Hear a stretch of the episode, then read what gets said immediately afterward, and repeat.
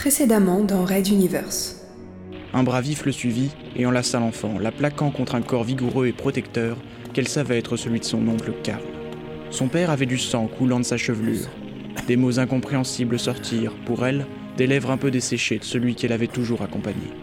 Karl, toujours, refermant un sas, l'attachant dans l'unique fauteuil d'un espace trop exigu et s'accroupissant en la couvrant de son corps. Le choc du largage, puis plus rien. Raid Universe. Chapitre 19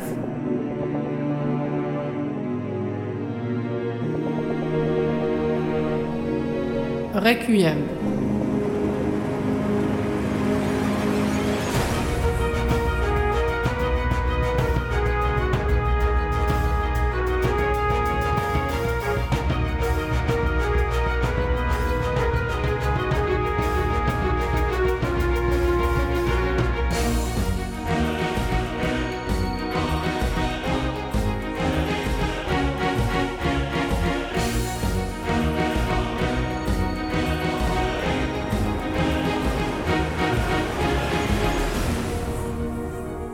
Deuxième épisode.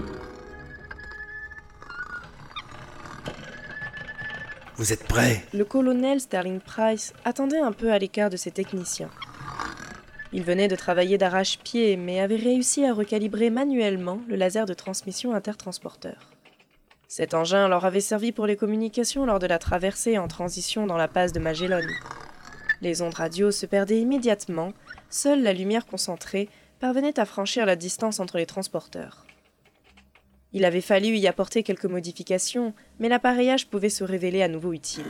Son communicateur grésilla. Pour moi, c'est de révision, monsieur. Quand vous voulez. Messieurs, nous n'avons pas suffisamment d'énergie pour la gaspiller. Je compte sur vous pour un seul essai réussi. Allez-y. En avant.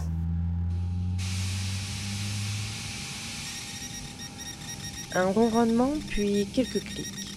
Ce fut tout. Il se tourna vers un des petits tublots de la petite salle.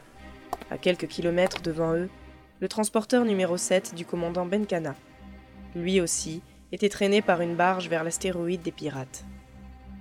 D'après les calculs de ses techniciens, le laser devait frapper exactement l'une des verrières de la salle de commandement, se réverbérant à l'intérieur plusieurs fois. Des séries de séquences de lumière se répétant d'une manière particulière. Le bon vieux langage ancestral binaire, codé basiquement, et transmettant dans le cas présent trois mots. Navette, fréquence, d'urgence. Il devait comprendre, il le fallait. Tourner le laser vers le transporteur de JF représenterait une consommation de temps et d'énergie colossale qu'il ne pouvait pas se permettre. Benkana devait donc saisir le message. Il saisit son communicateur. Alors? Rien pour l'instant, monsieur. On émet, mais pas de réponse de l'autre côté. Poursuivez. Nous allons relancer un appel au laser. Nouveau ronronnement, puis de nouveau quelques clics.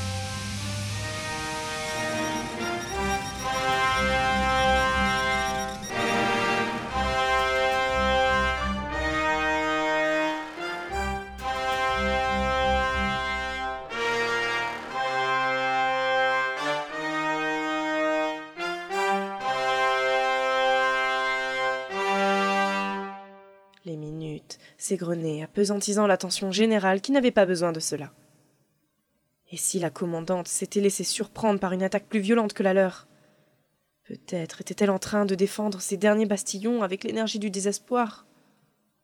Sur le transporteur numéro 5, on avait astucieusement laissé quelques sas non verrouillés et de nombreux groupes de pirates s'étaient perdus dans le labyrinthe des interponts, soulageant de fait les fronts principaux.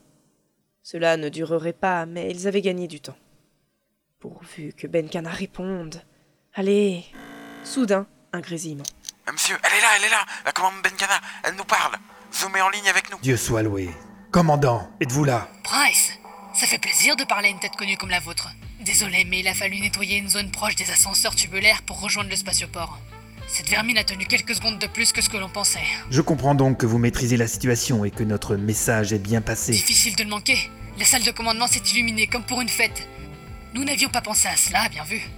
Et de votre côté De notre côté, monsieur Tristo, est-ce bon? Oh oui, monsieur, Ben Benkana. Je viens de vous transmettre un code temporaire. Intégrez-le, s'il vous plaît, dans le système de radio de la navette. Voilà, laissez-moi une seconde. Je lance le script de reconfiguration. Ça va couper et revenir. Ne bougez pas. Maintenant. Allô? Vous êtes toujours là? Allô? Tristo, Non mais elle... Oui, je suis là. Votre truc a fonctionné. D'après mes techniciens, nous sommes en communication cryptée maintenant et non plus sur le réseau ouvert d'urgence. C'est remarquable d'avoir pu ainsi reconfigurer l'ensemble radio aussi vite. Il vous félicite, et moi également. Merci madame. Sterling Price sentait bien la fierté dans la voix de son consultant. Le jeune prodige avait réussi à libérer tout le système des communications du transporteur numéro 5. Et alors qu'il cherchait un moyen de prendre contact avec les autres, le colonel avait pensé au laser. Le reste n'était que connexion à faire et processus à définir. Et maintenant, grâce à ce petit génie, l'Exode venait de gagner une première bataille, celle des communications. Le nerf de la guerre, comme l'on disait. commandant, vous parlez en ce moment à mon consultant en chef en matière de sécurité informatique. Nous allons faire court si vous le voulez bien. Pour l'instant, nous contenons les assaillants, mais il va être indispensable que toute la flotte puisse retrouver ses systèmes opérationnels. Monsieur Tristo, à vous la parole. Oui madame, virus informatique qui a paralysé tout venait de votre transporteur et il est passé par les canaux sécurisés du commandement. Donc, quelqu'un a un terminal branché quelque part chez vous sur ce canal. Je vois. Comment le trouver? C'est sans aucun doute une intelligence artificielle. Les signaux continuent d'arriver, se modulent et s'adaptent. Donc quelque chose est connecté en ce moment et se défend contre toute tentative de déblocage. Tout en poursuivant ses instructions un peu partout. Mais comment avez-vous pu établir cette communication alors? Price réagit immédiatement. Il était inutile de préciser les manipulations illégales passées du jeune hacker qui les assistait maintenant. Nous passerons sur les détails, commandant. Dans tous les cas, et en partant du principe que nos transporteurs sont fondamentalement identiques, nous avons pu définir plusieurs points de branchement possibles sur la gaine des circuits primaires. Monsieur Tristo, envoyez la liste s'il vous plaît. Je la reçois. Hmm. Il n'y a aucune de ces zones qui soit contrôlée par les pirates. On devra faire quelques détours, mais nous devrions pouvoir les visiter toutes. Un dernier détail. Cette intelligence artificielle ne s'est pas branchée toute seule chez vous. Il y a un traître ou un espion dans vos rangs.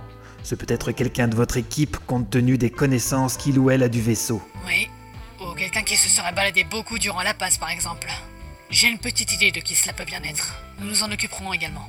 Autre chose? Non, pas dans l'immédiat. Pas eu de nouvelles du transporteur de Hill. Se pourrait-il que vous en ayez? Non, rien de rien. Mais je ne m'inquiète pas pour John. Nous le connaissons tous deux. Il donnera du fil à retordre aux assaillants, quels qu'ils soient. Euh, Excusez-moi de vous interrompre, mais lorsque vous couperez l'IA du réseau, j'enverrai par le même canal un contre-virus qui réactivera assez vite les systèmes, même chez Monsieur Hill. Mais je ne peux rien faire tant qu'elle est active et se défend déjà. On se bat pied à pied ici, elle et moi. Et vous n'êtes pas le seul. Je reprends contact dès que nous aurons débusqué le cafard. Merci pour le coup de main et encore bravo à vous et à toute votre équipe, Price. John avait raison de placer sa confiance en vous. Parfait, tout avait été dit. Sterling Price salua son homologue et lui souhaita bonne chance. Lorsqu'elle eut raccroché, il s'autorisa quelques secondes de silence. Le colonel regarda à nouveau l'immense vaisseau de l'Exode, si petit à cette distance.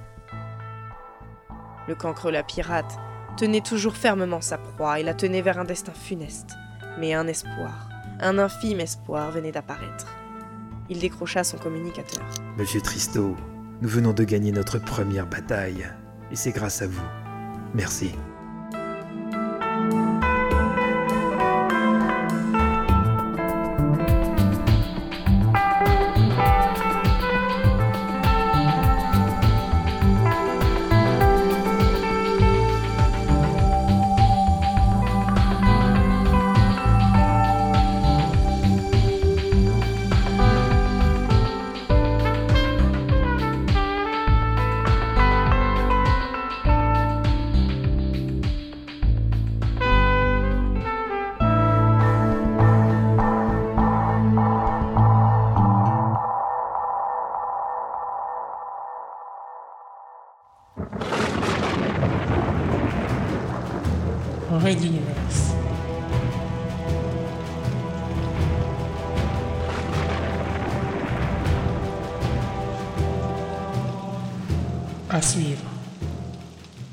Retrouvez les musiques originales, les chapitres complets et les livres numériques de la saga sur reduniverse.fr.